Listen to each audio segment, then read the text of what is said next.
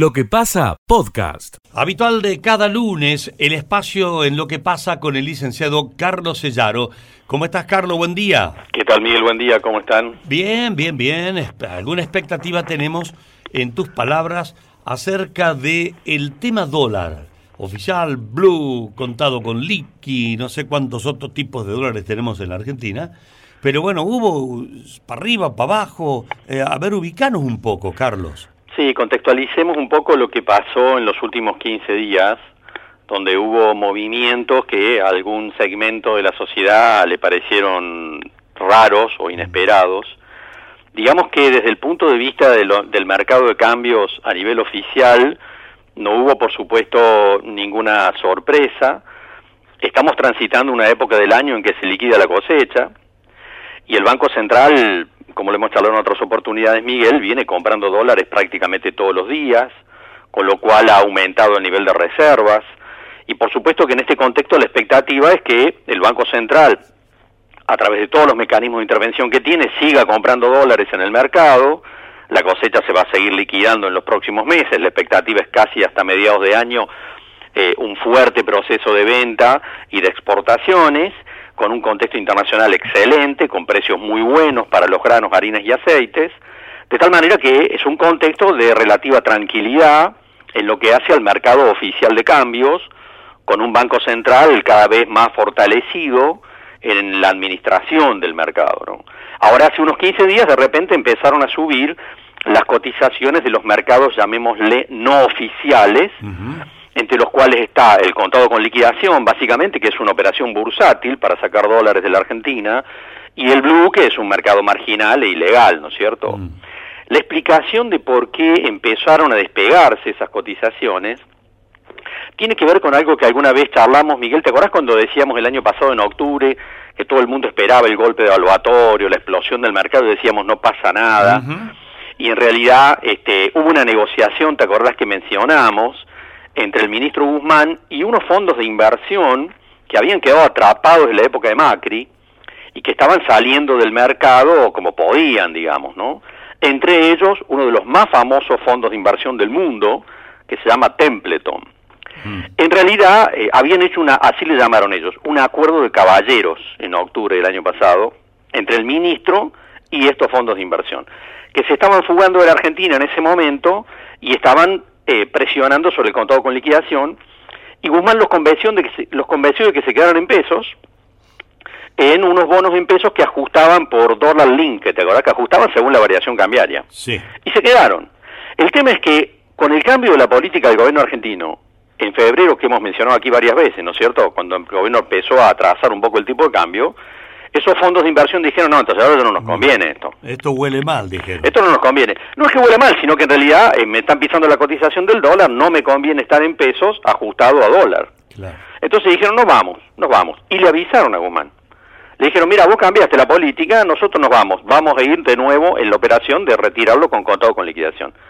Templeton hizo operaciones por 600 millones de dólares en una semana.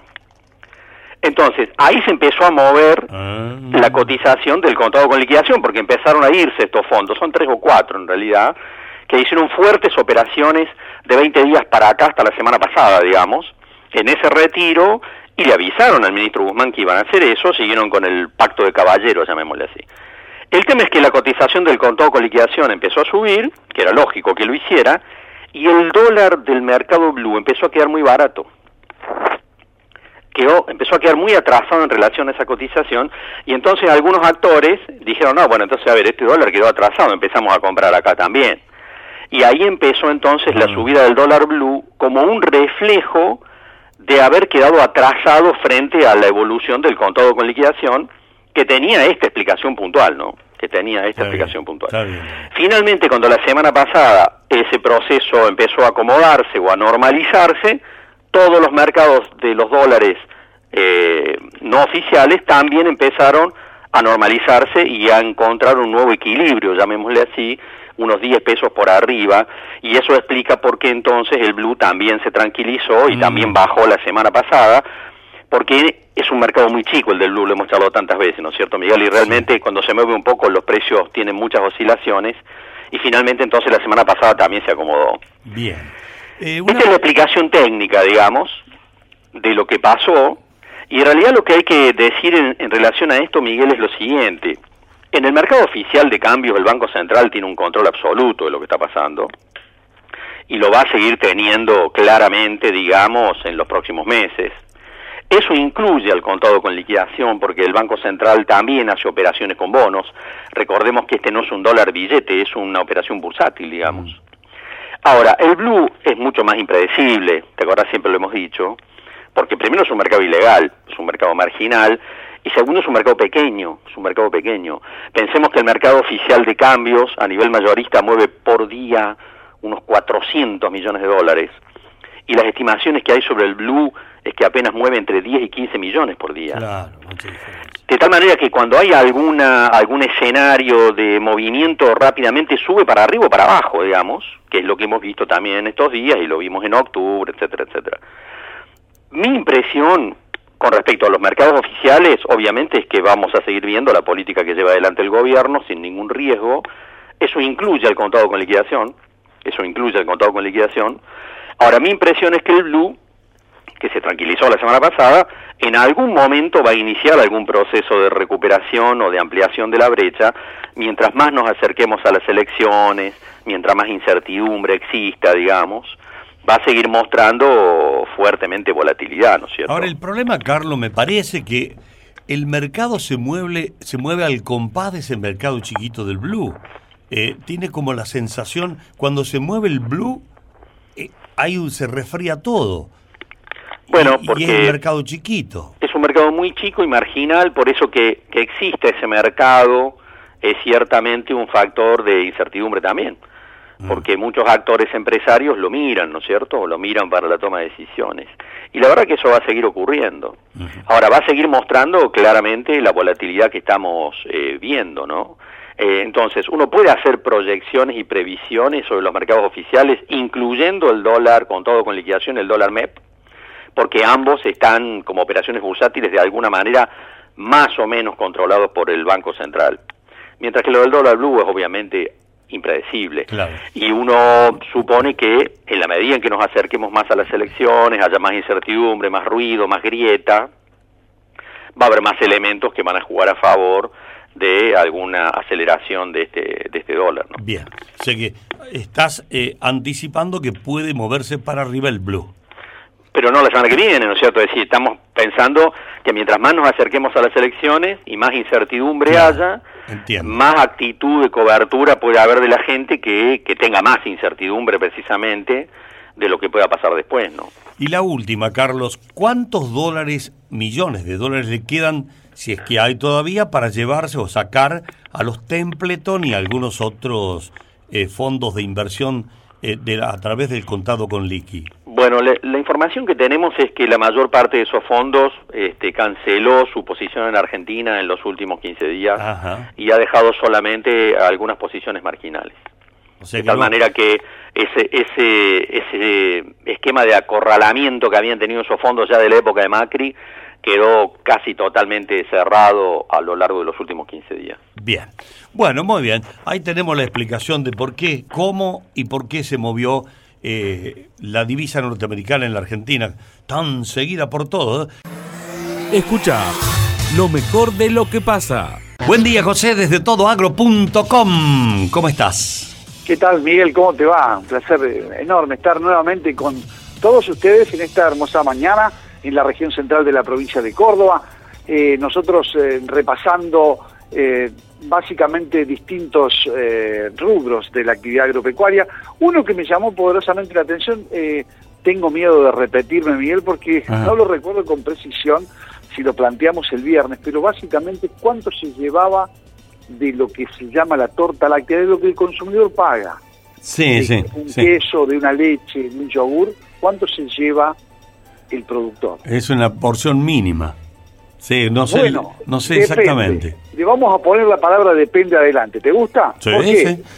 Porque el OCLA, el Observatorio de la Cadena Láctea, que labora muy bien, muy bien, eh, tratando de datear, ha hecho un análisis, una evaluación segmento por segmento, leche fluida, yogures, quesos, etcétera. Pero la conclusión final es que el productor de lo que se llamaría, de lo que paga el, el consumidor, no se lleva una porción menor por estas, estoy hablando de la foto, no, no de la película, estoy hablando de la foto. Hoy es 37,6%.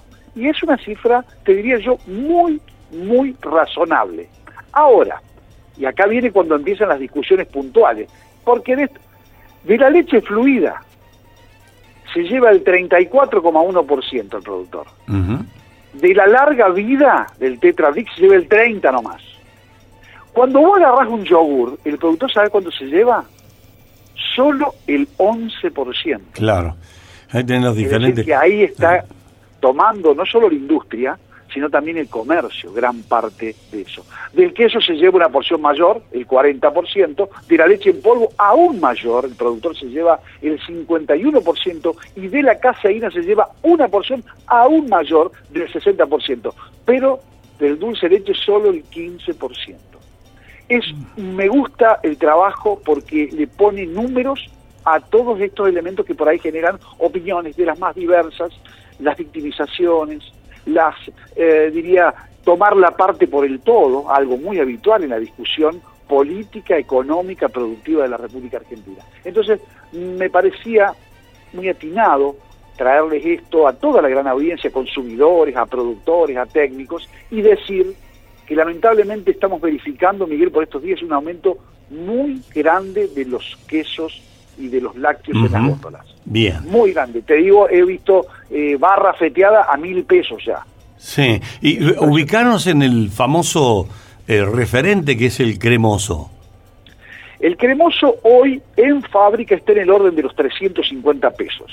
Ah estoy hablando de un precio final, digamos, dependiendo de la marca, va del rango del 300 al 400, pero si uno va al supermercado, hoy ya hay cremosos a 700, 800 pesos, que sería una barbaridad. ¿Pero 700 pesos un cremoso? Una barbaridad, sí, sí, sí, sobre todo en segmentos super e hiper, es donde más distorsión se, se, se verifica. No así en negocios de frescos y despensas, donde te diría que hay más razonabilidad en el precio en especial en una ciudad como Villa María que tiene una gran oferta de lácteos en general, bien variada, de muchas marcas, con muchos negocios y con muchos precios también. Y por supuesto muchas calidades también, ¿no es cierto? Claro. Sí, sí. Bueno, me dejaste sordo con el precio del cremoso, José. Bueno, eh, yo me había quedado en el te tiempo. Estoy diciendo que una barra, te estoy diciendo que una barra feteada vale mil pesos sí. el kilo. Te estoy diciendo que es una sí, locura. y te digo, eh, te invito a que vayas y, vas a comprobarlo en cualquier supermercado. Yo ayer elegí, finalmente tengo aquí el ticket de lo que compré, porque elegí una barra feteada, porque uno por ahí, eh, bueno, en fin, eh, elige cometer estos errores, pero eso es, alguna vez lo podemos lo puede charlar con Carlos Sequiaro, lo que es la economía del comportamiento. Cuando uno manotea cuando uno manotea y no y no y no y no ve lo que compra, ¿me entiendes? Entonces ayer compré eh, este, este, queso que me salió 800 pesos. Me salió 800 pesos. ¿El kilo está hablando? El, kilo. Yo compré, por supuesto, eh, feteado allí, digamos, un paxito, digamos, sí, sí, sí. 300 gramos. Como para el sándwich del domingo, digamos, como para el sándwich del domingo, digo. Eh, más o menos, más o menos, más o menos es eso lo que, lo que está diciendo. Pero eh, en realidad, conscientemente no lo debería haber llevado. Ah. Lo debería haber dejado. E ir a el negocio de mi barrio de la esquina. Sí a, comprarlo a 600 pesos el kilo. ¿Qué hice antes de ayer? Pasé, digamos, por un negocio y compré 150 gramos y me, costó eh, Lácteos La Ángela, creo que era, que estaba a un precio razonable, 600 pesos el, kilo, feteado, digamos, que tiene un trabajo, digamos, que lo, maquina la gente allí adelante. Pero bueno, yo compré este paxito que ya viene con su nylon, todo, en 800, pero me llamó la atención que el Lolay, por ejemplo, estaba en 1040 pesos. Ah, Che, pero José, me estás hablando, la verdad que ya ha disparado el precio del queso. Sí, sí, sí, se ha disparado, se ha disparado enorme, es, muy notable por estos días. Yo tengo como referencia, José, tengo dos referencias. Sí. Una la que siempre brindas del cremoso. Y después tengo algunos quesitos eh, que son eh, un poco VIP, ¿eh? que, que si yo, el morbier, el raclette, esos quesos que uno se da un gusto de tanto en tanto, un poquito de eso, y estaban en mil, es- esos quesos premium estaban en 1200, 1000, 1150. Ah, Debo ir ahora a buscar, prepararme para pagar los 1500, 1600 esos Yo, yo, yo creo que es probable que no. Sobre todo, Ajá. por ejemplo, fíjate ver, vos ahí, vos das un ejemplo de la gente de Lácteos Premium, que tiene una venta directo, digamos, la fábrica la tiene aquí a 3, 4 kilómetros, eh, hermosa fábrica por cierto, y tiene la venta. Yo creo que eh, ahí es cuando el consumidor tiene que ir haciendo el clic, digamos. Claro. se defiende mejor yendo a esos lugares de compra casi directa de- del productor o de la industria del consumidor. Entonces allí te quedan unos pesos en el bolsillo, son tuyos. Eh, voy, voy, voy a otro ejemplo y, eh, ter- termino aquí. La leche, por ejemplo, fue una primera marca la que compré, yo eh, una severísima, la pagué 89, 90, 90 pesos el litro en Tetra Brick. Sí. Yo digo, es eh, un poquito caro, podría haber elegido una opción por ahí de en sachet, que por ahí está a unos 15, 20 pesos menos, pero bueno, también es la practicidad, el tetra vos sabés que Claro. medio que lo dejás ahí y por ahí eh, lo, lo, lo empezás a usar cuando, cuando, cuando uno decide. Y eh, bueno, pero todavía me parece razonable ese precio, pero no así te digo algunos precios de los quesos, por eso me parece que el consumidor ahí debe trabajar fuerte de jurado, un Mm. polino de los quesos, tratando de ser muy duro para mm, castigar los excesos. Bien. Bueno, José, eh, ¿cuándo saldrán los H de la nueva? El- Bueno, están eh, a- ajustando detalles, me dijeron que en 60 días ya va a estar operativo y su objetivo es no trabajar los 5.000 litros hora que la máquina le posibilita, pero yo creo que van a eh, ajustar las pruebas y también, por supuesto, van a necesitar leche, ¿no? Eh, están trabajando para ello a los efectos de poder abastecer. Básicamente tienen grandes expectativas en lo que son los barrios populares de Córdoba. Escucha lo mejor de lo que pasa. dolor e indignación por la muerte de Nico Pomba, un muchacho de 26 años, con síndrome de Down, estaba internado en una clínica de Villa María, le diagnosticaron COVID-19 y se murió.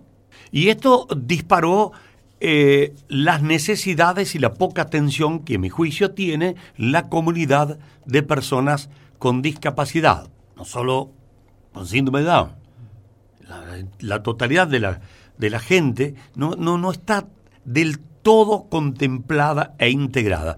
Eh, está en línea Sara Chaisi, de Avisdown, que es la Asociación Villamariense Síndrome de Down. Sara, un gusto, buen día, ¿cómo está? Hola Miguel, ¿cómo te va? ¿Cómo Eh, te va Miguel? Y bueno, acá estamos todos dolidos. Eh, ha sido una muerte Sí, muy, muy puede, lament- eh, puede haber sido una muerte evitable, Miguel, una Mm. muerte evitable. ¿Por qué?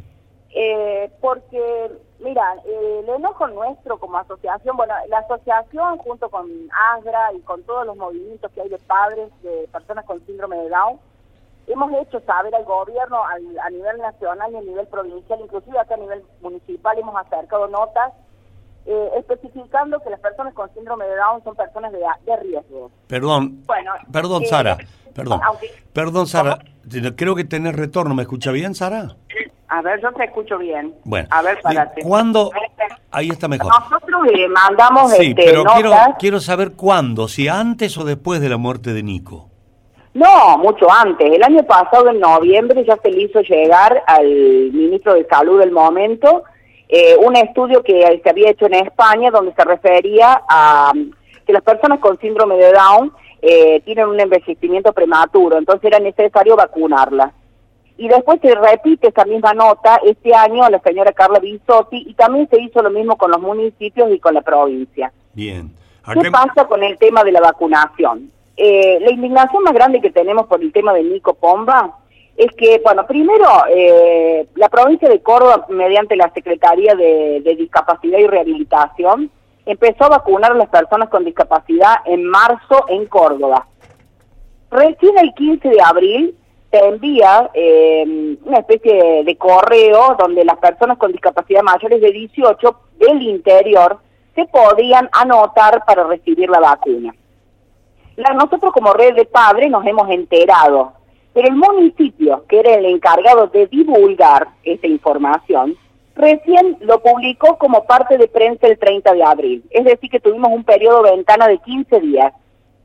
Sí. que no se sabe por qué no se, no se dijo, porque no sirve el boca en boca. Si yo sí, yo avisé a una mamá o yo avisé a otra, pero el común de la gente no recibía la información. Está diciendo El Sara, ni más, error. ni más ni menos está diciendo Sara que no se ocuparon del asunto. no se ocuparon del asunto. Segundo error, creer que se vacuna únicamente a las personas con discapacidad en general que están en centros, en determinados centros. No es así, no está toda la persona con discapacidad contenida en distintos centros. Eso no es así. Es desconocer el mundo de la discapacidad. Es decir, hay chicos que sí, que por su problemático, por la edad, pueden estar dentro de los centros, pero el resto anda por la vida y eso también hay, que informarles. No todos manejan redes, hay padres grandes que no, no conocen redes. La municipalidad dispone de un servicio de comunicación, los CAP, los Municerca, que podrían trabajar en los barrios tratando de ubicar a aquellos aquellas personas con discapacidad que no asisten a ninguno de estos centros o, o no están integrados en otras instituciones. Eso tampoco se hizo. ¿No hay un padrón en la municipalidad según El, ustedes? el padrón que hay en la municipalidad es una, mm, un relevamiento que se hizo con la universidad, pero te vuelvo a repetir, se han incluido personas que están en instituciones, no Ah. a las que están sin, ¿me entendés? Si no pertenecen a ninguna institución. Entonces, eso están fuera del sistema. Ah, o sea que no han censado a toda la ciudad donde haya, estén o no en instituciones. Tendría que cualquier persona con discapacidad, esté en una institución no, debería figurar en ese padrón. Obviamente, obviamente, eh, hay que hacer un trabajo muy fino. Hay- hay- en este momento hay personas con discapacidad que tienen una, una vida completamente normal, sin acercarse a ninguna institución, solamente asistiendo a una escuela o asistiendo, qué sé yo, a otro tipo de acti- actividades que no necesariamente son institutos referidos a discapacidad, ¿te das cuenta? Sí. Eh, está bien. Bien. El- el- Sí. ¿Por qué? ¿Por qué la- porque la muerte de, de Nico eh, dispara todo esto, aunque ya la semana anterior eh, habíamos, eh, cuando se vacunaron sin algunos discapacitados, esto generó un disparo de, de, de noticias que impactó y creo que acusó recibo en la Dirección de Discapacidad Municipal porque prometieron sacar ese parte que debe haber sido el que citás con fecha 30 de abril. exactamente. Sí. Que lo la- Bueno, pero por eso te digo, es decir, mira, mi- mira Miguel, vos recibís de la provincia un, un parte, un 15 de abril, que te dice, mira, eh, tenemos un registro y la posibilidad de que las personas se anoten para vacunarse todo el interior. Vos al otro día viniste de la reunión o te mandaron la reunión, te, te informaron por correo. Yo el otro día estoy trabajando Mm. para informarle a todos no esperar un parte de prensa, no esa ventana de 15 días. Vos cuando estás en, pan- en pandemia, vos no esperás 15 días. Sí, No lo haces, vos movilizas todo. Porque aparte, Miguel, otro problema. Mayores de 18. ¿Vos sabés la cantidad de chicos menores de 18 con, cardio, con problemas con morbilidades severas que hay en Villa María que no se los tiene en cuenta para posiblemente vacunarlos? Está bien, la orden de naciones mayores de 18. Pero nosotros como ciudad tenemos que generar cómo poder llegar a estos chicos que son de riesgo y que en este momento muchas veces para no no contagiarse o no o no correr peligro no están yendo a sus terapias están en su casa encerrados porque como no hay vacuna o se ha determinado que hay que vacunar a los mayores de 18 ellos no están incluidos Miguel ¿Me Bien. ¿entendés lo que te digo? Es, decir, Sí, es, un, sí, es sí. un tema muy grave la discapacidad no se le ha tenido en cuenta para nada no no se ha visto el universo de la discapacidad No, Va- absolutamente no. 18. Y yo sé que si están escuchando en la municipalidad puede haber algunas molestias por las expresiones que aquí se está teniendo. De todas maneras, no es cuestión de pelearnos, es cuestión No, de, de empezar, pero empecemos. Uy, debe estar escuchando eh, el Vero Chavero, ¿eh? Verónica Chavero, que está. Sí, Verónica Chavero, sí. Verónica, que no, Vero, Verónica Chavero, exactamente. no, no, yo, no. Tuve, yo tuve conversaciones con ella y le planteé lo mismo que te estoy contando a vos y se lo dije a ella Sí. la semana pasada, sin que todavía haya fallecido Nico. Le hablé también de los menores con, otra, con otras comorbilidades. Y a raíz del tema hoy de, de, de las vacunas, se dispararon un montón de temas para que vos veas cómo está desprotegida la discapacidad. Se, dispa- se disparó un tema de una mamá que tiene dos, dos hijos con discapacidad y que no tienen eh, una maestra integradora en la escuela porque ella no cuenta con obra social. Un módulo de maestra integradora vale 19 mil pesos, Miguel. Entonces, si ella no tiene obra social o tiene una pensión que tenga incluir salud, el ex profe, no se lo cubre. Se lo tiene que cubrir la escuela especial. La escuela especial no tiene gente. El chico está sí o sí obligado a ir a, aprender a la escuela especial cuando podría seguirse manteniendo con sus compañeros. Todo eso se disparó hoy. Todo eso es el universo de discapacidad.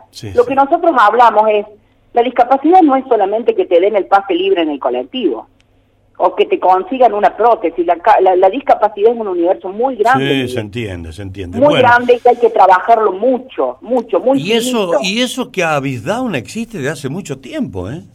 Y cada vez que ocurre algún hecho excepcional, en este, en este caso trágico, la muerte de una persona, vuelve a aparecer el problema. Vuelve a aparecer el problema, exactamente. ¿Y? Y todos los años lo mismo, Miguel. No, no logramos hacer eh, cambios de fondo. No, no podemos hacer cambios de fondo. Mira, una mamá de un chiquito acá con discapacidad que no tiene síndrome de Down, pero tiene una discapacidad severa, ella me contaba, dice, mira, eh, lo tuve que llevar el otro día a la clínica. Entre cuatro lo sostuvimos. ¿Vos te imaginas si él se enferma de COVID, tiene que quedar solo? ¿Cómo, cómo hacemos? ¿Cómo hacemos? Porque es la realidad, Miguel. Estamos hablando, en este caso de los nuestros, de una discapacidad intelectual. ¿No es cierto? Mm. ¿Cómo lo dejas solo? ¿Cómo lo dejas solo en una terapia? Bien.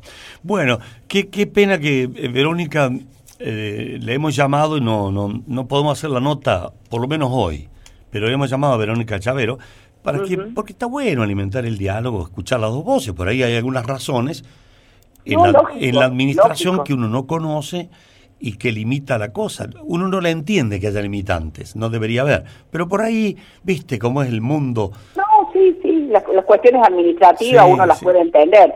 Yo lo que digo, Miguel, es, es decir, a ver, en, el, en los avances tecnológicos yo recibo este comunicado me dedico a desparramarlo por las redes, todo muy rápido, le doy tiempo a las padres para que se anoten y mandamos a Córdoba porque sabemos que todo eso también demora el trámite, porque te imaginas que si vos te está, los que se anotaron, por ejemplo, el 16 de abril, que tuvieron la suerte de recibir este comunicado y se anotaron el 16 de abril, recién lo vacunaron el 28. Y saca la cuenta cuántos días se demoró el trámite. Entonces, ahora, cuando vos un trámite el 30, ya estamos hablando de mitad de mayo, si llegara a haber vacuna, porque ahora el tema es que no hay vacuna, Miguel. Claro, claro. Bueno, Sara, eh, nos queda bastante claro, espero que a la gente que escucha también. Eh, bueno, te agradezco mucho, Miguel, te agradezco. No, no, por favor, eh, vamos a hacer, es un tema que permanentemente hay que hablarlo, se trata lo que vos decís realmente, eh, lo interesante sería que la señora de, la Secretaría de Discapacidad empezara a volver a llamar, pero no solamente a las instituciones, que llamara también a los padres, porque los padres tenemos otra mirada de las circunstancias. Y ella volviera a, a hacer estas reuniones que hace años que no se hacen más. Escucha lo mejor de lo que pasa. Hola Miguel, buena semana y buen inicio de mes también, porque estamos en el primer día de mayo, así que felices de iniciar justamente un nuevo mes y una nueva semana, con mucha información política en este primer día, Miguel. De arranque nomás, tenemos información política. Hace un ratito hubo una conferencia de prensa y vamos a hablar del pedido de revocatoria de un sector de la oposición contra el mandato de Martín Gil. Bien, ¿qué he dicho? Estamos en el, ya estamos en el micro, ¿eh? Muy bien, estamos, arrancamos entonces con el micro, derechito. Hablamos, Miguel, de eh, un sector de la oposición, partidos pequeños que no tienen representación en el Consejo Deliberante, presentaron días atrás en el Consejo Liberante un pedido de revocatoria contra el mandato de Martín Gil. ¿Cuál es el argumento? Que no ha cumplido justamente con el mandato popular porque ha renunciado, eh, perdón, ha pedido licencia y no ha permanecido aquí en la, en la ciudad. Claro, esto llega al Consejo Liberante y tiene que ser abordado por los concejales y la mayoría allí es oficialista.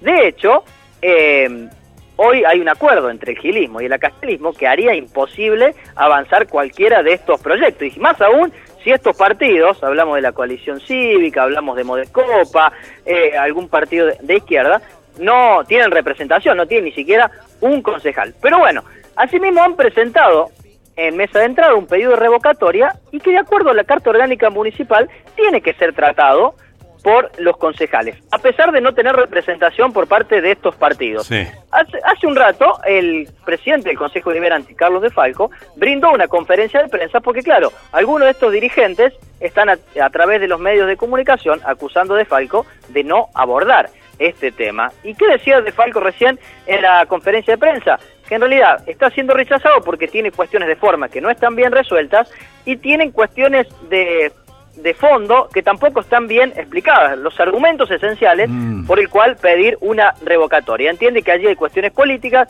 no hay un fundamento sólido y por, es, y por eso no está siendo abordado por el Consejo Deliberante. Seguramente si hablamos con la otra parte nos va a decir, nosotros allí en ese documento hemos fundamentado todo y, y bueno, la cuestión es que es muy difícil, Miguel, que esto prospere, ¿no? Teniendo en cuenta que la mayoría es oficialista allí en el, en el Consejo Deliberante. Ahora, ¿no? esas palabras de De Falco, eh, Martín, ¿son en nombre del Consejo Deliberante como presidente o es a- por cuenta propia? él tiene la responsabilidad como presidente de avanzar con este tema, Miguel.